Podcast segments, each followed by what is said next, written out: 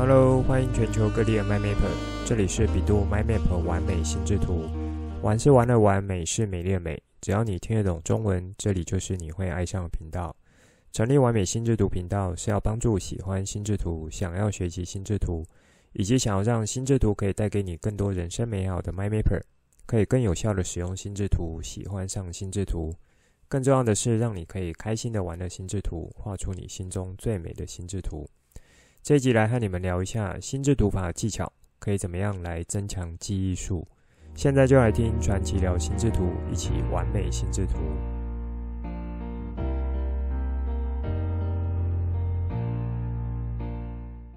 最近啊，我在网络上有看到一本书，日本人写的书，是关于记忆方面的。书名是《过目不忘的文转图深化记忆法》。光看到这个书名就引起我的兴趣，因为这正好是和这几集在完美心智图和大家聊的记忆术有关系的。而且书名呢，强调的就是文图深化记忆法，就是和我在 EP 五十一所介绍的文图转换术是很类似的概念。所以我就到博客来浏览一下，看一下书目资料。作者想要表达东西，以及这本书的一个内容大概是怎么样？那这本书的主轴呢，就是他要利用大脑擅长处理图像资料这样子的特性，来将我们面对的资讯资料，经由文图转换的方式，让大脑更好吸收、更有效率的使用。作者呢，是以深化记忆的角度出发，他在四十五岁为了参加记忆大赛而去做的研究以及实践。在本书中，他有提出三个文图转换步骤，帮助做到记忆深化，分别是图像化、象征化、表格化。以及作者他提到了，除了做到文图转换之外，还不够，还要能够进行啊，把这些资讯做有效的串联，把已经转换成图像的资料去做到串联之后，才能形成牢固的记忆，进而去进到你的长期记忆中。说到这里，有没有 MyMapper 觉得这就和我在节目中提到文图转换的目的是要把资料去进行前处理？那有做到好的前处理之后，大脑就会比较好去进行后面的储存和输出的流程了。这时候如果再搭配记忆胶水的技巧，把前处理过的资讯去做到有效的粘合串联。这就像我介绍的故事情境这样子的角度，所以这一切呢，就是关乎着整个记忆的流程。这本书我自己是还没有买，那因为目前手边要阅读的书单还很多。这本书提到的一些概念和观念我已经有了，而且也有学习和练习过，并且实际使用过，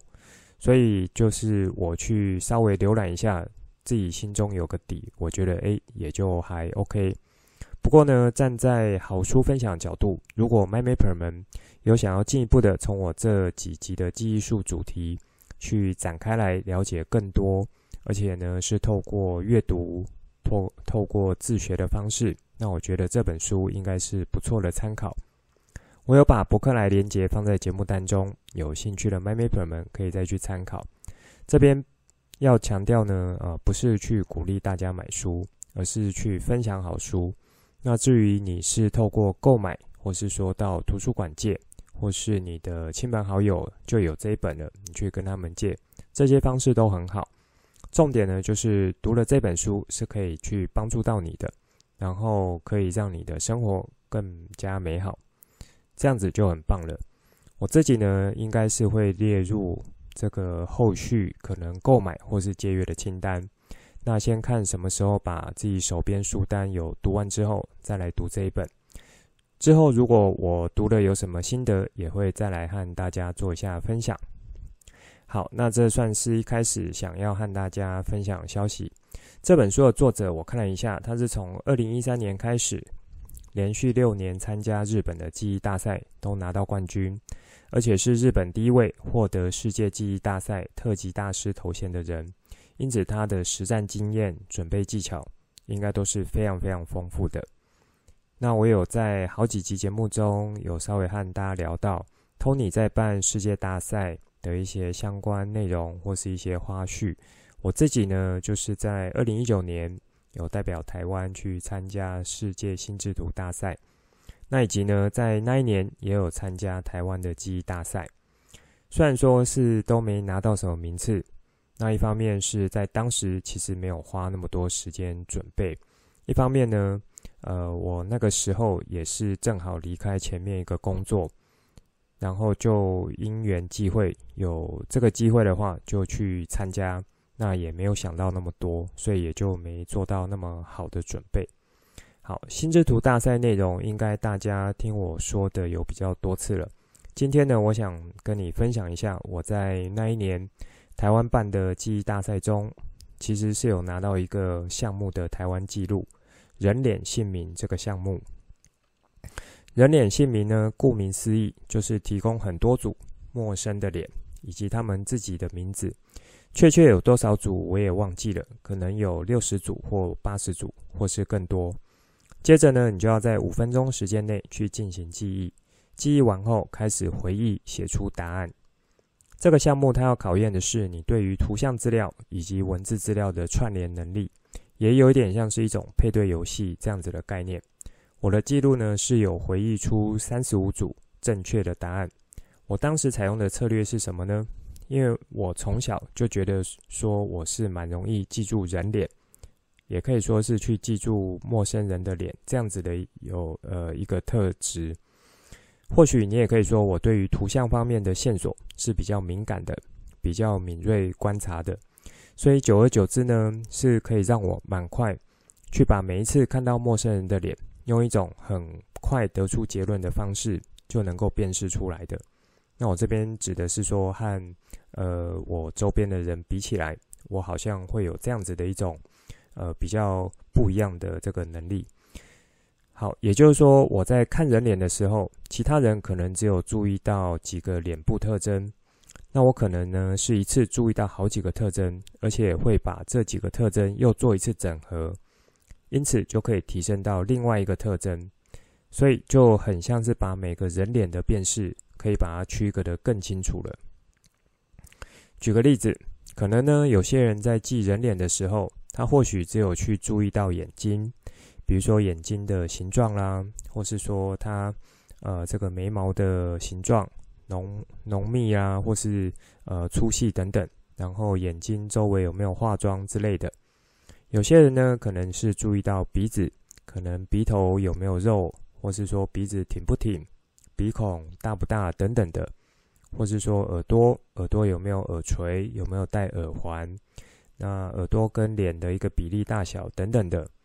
我呢除了把这些分开局部区域的特征会去做辨识之外，我还会把这些呃各自分开的特征去集合起来，变成另一种新的特征形态。你也可以把它想成是一种组合的特征。比如说很多人呢，他可能都有耳垂，所以如果你只有注意到耳朵这个特征。也就是你只有关注到一个特征，当成你的记忆点的话，你在回忆的时候就比较不容易去区隔出来，也可以说是会相对模糊一点。或者说呢，眼睛很大，虽然呢是还蛮容易吸引人的，可是如果你只有注意到眼睛大，很多人的人脸他看上去眼睛都算蛮大的。好，那有时候也可能会因为化妆化的，就是让眼睛看起来很大。所以一样，你如果只有关注到一个特征的话，之后你的这个记忆点就会比较薄弱一点。我呢，就是把这些条件全部都整合起来，形成一个新的特征点来记住。比如说有耳垂啦，然后眼睛小，然后有卷发，他的嘴唇是比较薄的，这样子一个人脸，它的名称呢是称作莎拉的一个女性。好，再来呢，另一张脸，它就是有鹰钩鼻，然后有浓眉，有小眼睛，他呢是一位叫戴维斯的男性，所以我把各部分内容都当成是其中的一个特点。我真正记忆的是所谓相对完整、相对上位阶的一个特征概念。因此，在那次比赛中，我就是利用这样子的技巧，可以在五分钟内去记住三十五组的人脸姓名。有兴趣，如果想看一下这个记忆赛过去的资料，你呢可以在维基百科里面去输入“台湾记忆大赛”，接着在这个界面去搜寻我的名字传奇，或是说人脸姓名这个比赛项目，你就会看到有个记录在那边。不过呢，因为这几年都没有在办比赛，否则我想只要你有做一些扎实的练习，其实应该是蛮容易去超越我的记录的。好，那这算是岔开来跟你们小聊的一个东西。从 EP 四十七开始进到记忆术的范围，经过了和大家聊基本观念，也就是带到 Tony 先生，他是从记忆、速读、心智图三个大面向来去架构跟学习有关的一些核心。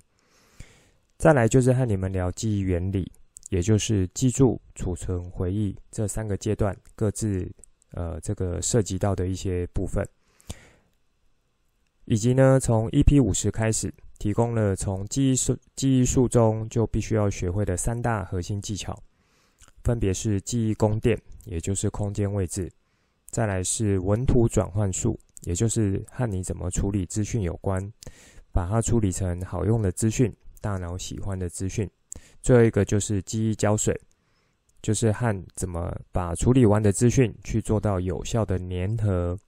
串接、串联等等的。可以让你之后轻松回忆起来。这一集呢，想要和大家来聊一下心智图法在记忆术中可以帮助的部分是什么呢？你如果已经有心智图法的基础，而且你也熟悉心智图法的核心技巧，可以怎么发挥这些技巧来让你的记忆术更加强大？在前面几集中，我主要呢是用记忆术的角度和你们聊，搭配一些如果我有想到。是在心智图法中辅助的部分，就会稍微提一下。所以在这一集呢，我会做比较呃详细的展开。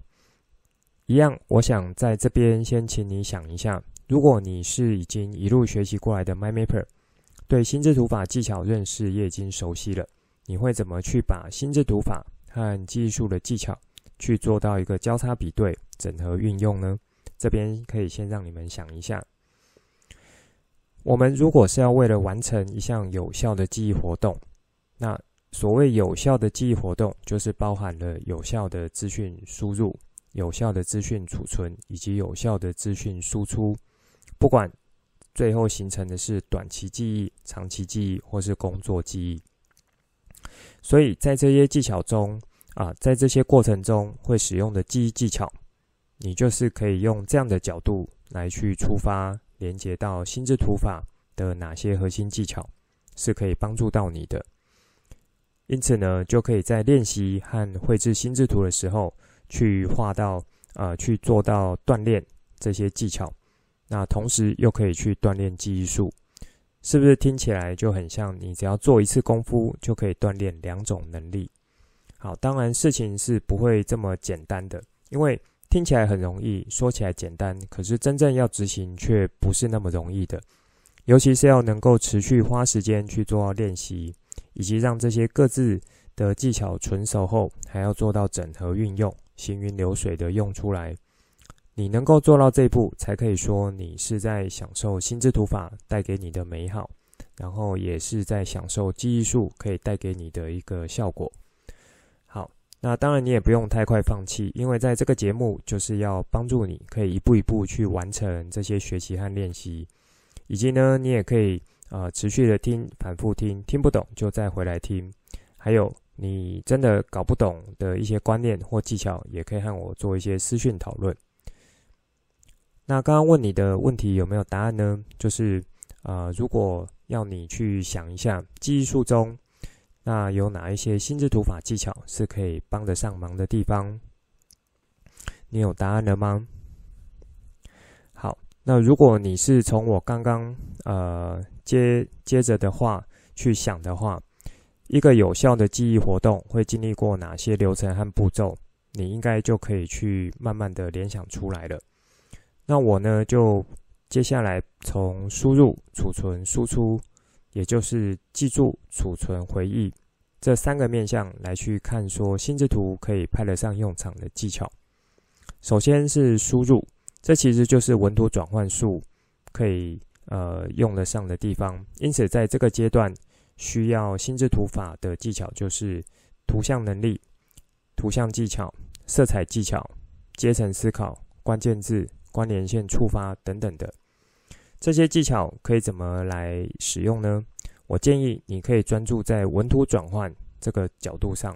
因此就很像是阶层思考中的水平思考，也就是最好用的联想能力，可以很有效的去帮助你去做到文图转换。比如说，你要去记住相对抽象或是专业名词的时候，你透过文图转换，就蛮容易去把这样子一个抽象概念，在你脑中产生比较具体和清楚的一个图像画面。好，举一个例子，最近全球经济呢，因为过去几年疫情的影响，然后供应链断裂以及乌俄战争这些因素所引发的一个通膨危机，因为通膨升高，就让政府呢，他为了要抑制过高的通膨，会去采取逐渐啊、这个强硬的升息手段，因为手段是蛮强硬的，所以呢，就会让投资人担心。呃，是不是引发后续的一些经济衰退等等的？好，这个大概就是呃最近这几周或是几个月来，整个全球经济一直有点像是被吓到这样子的一个状况，它背后的一些成因。那当然，呃，这个我不是经济学家，整个影响的因素应该是更复杂和更广的。那我只是就我知道的来提供出来。好，如果像这样子的一个呃事件的脉络，你可以怎么样来做一个有效的解读和记忆，以及搭配心智图法的技巧来操作呢？比如说，其中的这个通膨，它就是一个经济学上的名词，一般人他不见得可以很容易理解。可是，如果你用比较简单的画面来辅助的话，应该就蛮容易去把它把这样子的一个讯息进到脑袋了。比如说，你就可以用泡面价格来去产生一个画面，或者说泡面里面的这个面团块来去产生画面，这样子去对应到通膨这样的概念的话，应该就会比较容易了。好，比如说我可以把常吃的泡面呢，这个画画面从记忆中叫出来，开始就去做想象。五年前一碗泡面中的这个面团是很大块的。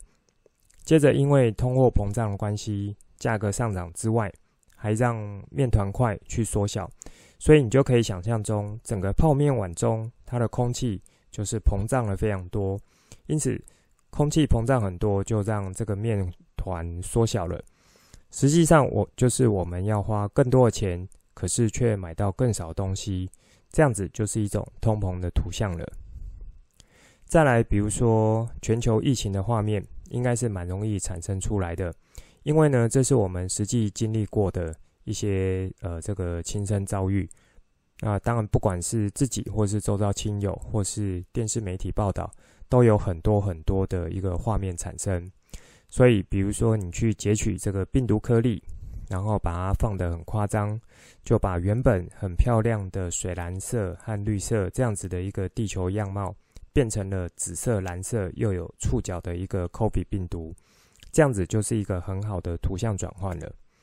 好，那么从这个通膨造成经济衰退的例子，剩下的一些资讯就交给 MyMapper 们去运用一下心智图法技巧，做一些转换，然后看看是不是可以产生出不错的文图转换东西。那当你把这样一段资讯去抓出几个关键字或是关键线索。你就已经产生出对应的图像，接着呢，就要来进到第二部分储存。在储存这个部分，你们觉得应该要有哪些技巧才可以帮助到你呢？那以技术来讲，就是记忆胶水，它会是最主要的。你也可以搭配记忆宫殿来去做一些连接。好，如果放到心智图法的话呢，就是阶层思考、分类技巧。关键字、关联线技巧等等的，我们一样用上面全球经济衰退的这个例子，当把这些关键字词，呃，这一段描述的重点摘要或关键摘要，都由文图转换把画面产生出来之后，接着就可以利用编故事的方式来帮助你。这时候可能有人会说：“哎，我就是天生不太会编故事，无法想到那么多好用的记胶水。”连来连接怎么办？这时候你就可以用心智图法中的阶层思考。还记得阶层思考有什么呢？有水平思考和垂直思考。这时候可以帮助你去做一些推演和记忆的，就是垂直思考了。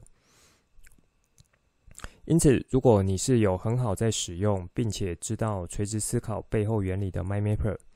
那你就可以把这种看似呃不太相关，却可以把它有效去串在一起的一种思考方式。垂直思考背后呢，是可以把每一个阶层的资讯串起来，它的一个本质就是“为什么”这三个字。因此，你可以有效的透过“为什么”来去帮助你去连接上下阶层。的两两资讯，就可以去善加利用心智图法中的一个垂直思考技巧了。好，那一样回到前面提到的全球经济问题，因为全球疫情加上供应链断裂这两个概念呢，你要怎么去想象？然后由这个垂直思考来帮助你呢？你就可以想成说，COVID 病毒它已经膨胀到把一条河都堵住了。所以原本运送货物的船只是无法通过的，或者说这个病毒呢，它已经大到把马路都堵住了，让大家都无法出门，或者说无法送货，因此大家就会减少消费，或是无法消费。即使他有做消费，但是这个货运也无法呃来运送。好，所以说这一段你就是可以用这样子的一个垂直思考方式，把这两个概念去串接起来。因为怎么样，所以怎么样，它背后就是一种为什么这样子的一个技巧，来去帮助你达到垂直思考的一个效果。好，最后呢，就是回忆，也就是输出这个部分。在记忆术中，我们是使用记忆宫殿来去帮助你的，它比较像是一个萝卜一个坑，或是说透过故事情节的方式。是以有架构、有脉络、有顺序这样子的角度来帮助你。在心智图法里面呢，就会和图像技巧、阶层思考、分类技巧、关键字技巧有关。其中，尤其是关键字技巧，还记得我有在好几集节目中提到，关键字技巧某个程度就很像我们电脑中的压缩解压缩过程。你的关键字选用的好之后呢，你要进行解压缩的时候。就可以很有效去回忆出原本的内容，不会遗漏太多，可以获得和原本资讯相差不远的内容。那在图像技巧部分呢，就是透过大脑善于记住图像资讯的角度，来帮助你做到好的记忆。我们继续用刚刚的举例，如果现在你脑中的故事情节一样是跟着我安排过来的话，目前呢已经有超大的病毒颗粒。它会挡住海洋，然后挡住河流，堵住马路，因此呢，就无法买东西，买不了东西，东西呢也送不进来。这样子串接起来的画面，就是构成这几个月来通膨上升。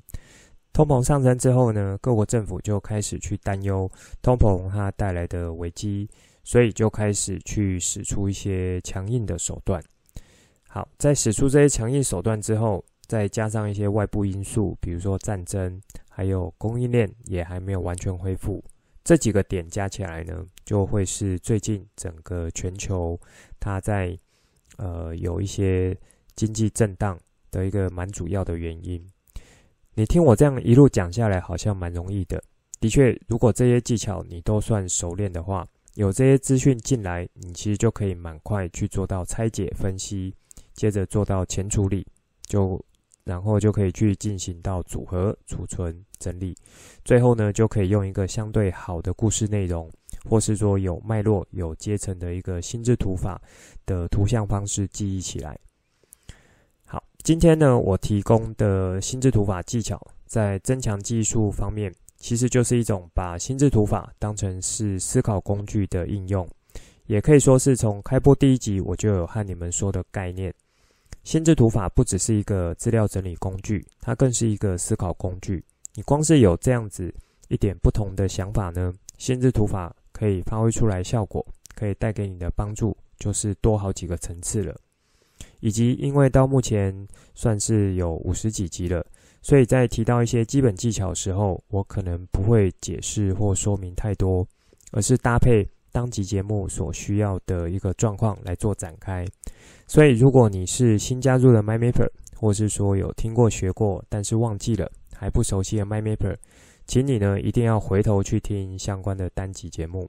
你可以透过我的 IR 动态心智图节目单来帮助你，或者说直接到我的官网 Podcast 网页有节目清单，在那边我有做一些基本的分类。那当然，你透过一些关键字来去搜寻也是很好的。这边呢，我会强烈建议你听过一次之后，应该要再调快速度听第二遍，甚至第三遍。因为我在讲解概念的时候，多半会是用拆解动作角度来说明。所以，如果你呃可以听过几次之后呢，再用调快速度方式来听，你就会有一种把这些基本功、拆解动作都串起来的感觉。那这样子呢，你的概念和观念就可以提升到一个层次，我想对你的帮助是会更大的。好，当然，如果你愿意持续去练习手绘心智图，会是更棒的事情。以及呢，把你画的心智图和我做分享，让我给你一些回馈建议，也会是更棒的事情。在本周贴文，我继续用图文创作方式来呈现一个从一开始要学心智图法，可以怎么来学习。我觉得，如果你正好是以前学过，啊，以前没有学过，或者说现在，呃，想要来好好学，或是呢，以前有学过，但是对一些观念是一知半解，还懵懵懂懂的人，那么现在开始跟着我的脸书图文创作，就是一个很好的学习机会。而如果你可以搭配完美心智频道内容持续学习，就会是更棒的了。我有把 po 文链接放在节目当中，有兴趣的 MyMapper 再去看一下。好，以上呢就是这一集想分享给大家的内容。最后帮大家整理一下这一集的重点。一开始和大家聊一下，呃，我有发现到的一本新书，我觉得刚好是符合从 EP 四十七集开始聊的记忆术主题。那我自己有很快浏览一下这一本书的书摘和介绍，觉得是还蛮不错的。就分享给你们。我认为呢，这本书它偏重在文图转换术的一个介绍，也就是把资讯去如何做到有效的前处理，让大脑是更容易去进行输入的这个阶段。至于有没有它呃继续介绍输入之后可以怎么来做储存，以及可以怎么来做回忆，因为作者他本身是日本的记忆大赛冠军，我想。应该是会有不少他自己的自身经验分享的。好，那我接着这个话题呢，也分享一下我在二零一九年有去参加台湾的记忆大赛的一些经过和经验。目前呢，我在维基百科上还保留一项台湾记录。如果你想对我下战帖的话，也随时欢迎。准备好了就可以随时来找我。接着我花一点时间，很快帮大家做回顾，从 EP 四十七开始。整个和你们聊的技术内容和方向是什么？可以让你能够呃有一个更完整的架构来去看记忆这件事情。再来就是用问你们问题这个角度出发，让你们联想可以怎么利用心智图法技巧来帮助你。我是从记忆的三个阶段：记住、储存、回忆，也就是输入、储存、输出三个阶段，各自和你们聊。我有用近期全球经济震荡的例子。各自去举例说，在不同阶段使用心智图法哪一个技巧是可以帮助你的。如果你忘记了各个基本技巧操作，就可以用 IOA 动态心智图节目清单，或是官网中的分类清单，来帮你更快的去找到你想要听的集数。最后呢，就是本周贴文分享。如果你是新加入的 MyMapper，想要从头好好学心智图法的 MyMapper，就别忘了持续追踪我的脸书。定期去看这个 po 文哦。这一集的内容就先说到这里，之后再跟大家聊更多我对心智图的认识所产生的经验和想法来跟你分享，带你一起重新认识心智图，一起喜欢上心智图。希望你会喜欢今天的节目。本节目是由 bEDU MyMap 完美心智图直播，我是传奇，也可以叫我 Coach。欢迎你听了之后有什么新的想法与角度，可以跟我互动。画出心智图，或是留言来跟我分享。节目当中附上官网、脸书还有赖社群资料，以及这一集我想和你分享的心智图作品。欢迎随时透过这些地方来和我做互动。如果你也喜欢这个频道，觉得我分享内容对你有帮助，也觉得对你的亲朋好友有帮助，记得帮我订阅、给爱心，把这个频道分享出去，邀请他们一起来享受心智图的美好。我们下次见，拜拜。